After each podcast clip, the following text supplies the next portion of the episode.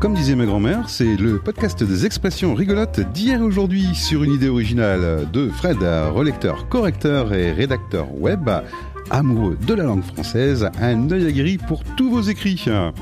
Et d'Olivier, créateur et producteur de podcasts, le spécialiste du marketing audio, donner de la voix aux professionnels. Et on découvre, découvre ensemble ensemble l'expression de la semaine.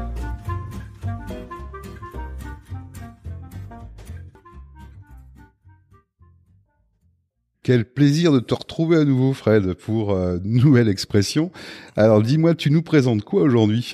Eh bien, aujourd'hui, je vous présente l'expression « ça me court sur le haricot ». Ça signifie « ça m'agace, ça m'énerve, ça m'exaspère ». Alors, on va parler donc de cette délicieuse légumineuse, le haricot, sous toutes ses coutures. J'adore le haricot. euh. Allez, on y va, Fred. Eh bien oui, alors, tu sais d'où est originaire le haricot, Olivier? Alors, pas du tout. Eh bien, il nous vient de la Mésoamérique. C'est cette région d'Amérique centrale euh, d'où sont originaires les Olmecs, les Aztèques, les Mayas. Donc ce sont eux qui ont cultivé en premier cette plante, hein, apparemment sous le nom de Ayacolt. C'est un mot nahuatl, c'était la langue qui parlait. La plante a été introduite en Europe euh, par les marins de Christophe Colomb, évidemment, hein, et en France particulièrement sous le nom de fève de haricot.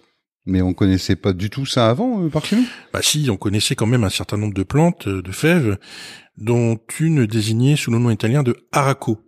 On avait aussi la plante désignée en latin sous le nom de phaseolus. C'est un terme dont est d'ailleurs dérivé le mot flageolet, ou le mot faillot.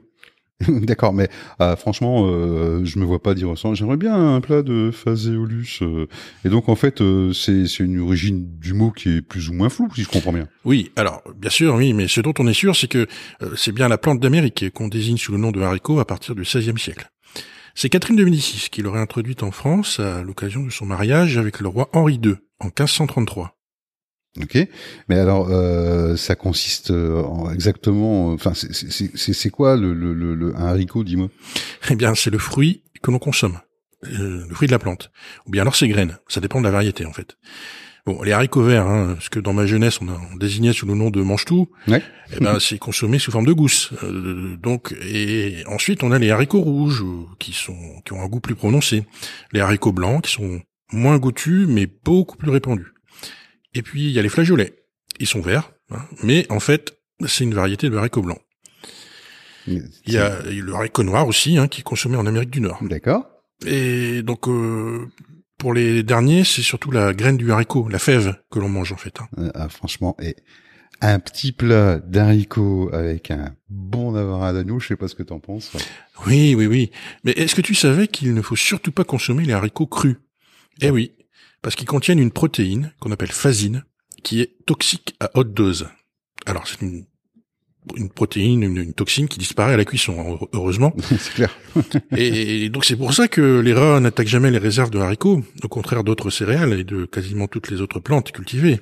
Elles sont pas folles les bêtes, hein Euh, mais alors, pourquoi est-ce que c'est un légume qui est si répandu aujourd'hui? Eh ben, il est facile à cultiver, il se conserve aisément, et puis surtout, il est très nourrissant sous sa forme de graine, et il est très bon pour la santé. C'est une source de protéines, de glucides et de lipides. Attention quand même, hein, il contient certains sucres comme la le stachyose, qui est très mal digéré par l'intestin grêle. Et donc, ce sont les bactéries de la flore bactérienne qui le décomposent. Du coup, ben, c'est de là que vient la réputation des haricots de donner des flatulences. Oui, alors ça, euh, les flatulences, euh, je pense que tout le monde connaît ce, ce, ce principe, hein, euh, le tranquille. Euh, mais alors, c'est quoi en fait le, le, le- rapport avec l'expression du jour? Oui, alors les avis divergent, mais on pense généralement que c'est l'analogie entre la forme d'un haricot, hein, d'une d'une graine de haricot, et, euh, et celle d'un orteil, euh, qui est à l'origine de l'expression. Donc ça me court sur le haricot, en fait, ce serait un équivalent de ça me marche sur l'orteil, ça me casse les pieds. Ah oui, donc euh, c'est c'est de c'est de là dont viendrait l'origine en fait de cette expression? Oui, donc a priori ça n'a rien à voir avec la tête. Faut noter qu'il y a d'autres explications hein, qui, qui donnent un tour un peu plus vulgaire à l'expression en, en comparant le haricot au pénis, par exemple. Donc dans sa forme de haricot vert, évidemment. hein. Mais on peut aussi voir des, des, des comparaisons avec un testicule, comme l'expliquait le fameux linguiste Alaret dans son dictionnaire historique de la langue française. Lui, il avait trouvé euh, une attestation du, du mot haricocèle en 1907 pour désigner un testicule atrophié. Voilà, c'était la petite anecdote. Eh bien, merci Fred pour cet épisode et on se retrouve quand, dis-moi? Eh bien, on se retrouve tous les lundis matins dès 8h pour un nouvel épisode de Comme disait ma grand-mère. Alors surtout, pour corriger, ciseler et booster votre référencement web, vous trouverez bien évidemment toutes les coordonnées de Fred dans le descriptif. Mais aussi toutes les coordonnées d'Olivier pour concevoir votre plaquette commerciale audio sous forme de podcast. Et bien évidemment, on remercie nos partenaires dont vous trouverez les coordonnées et les liens dans le descriptif du podcast. Alors, à la semaine prochaine Fred. À la semaine prochaine Olivier.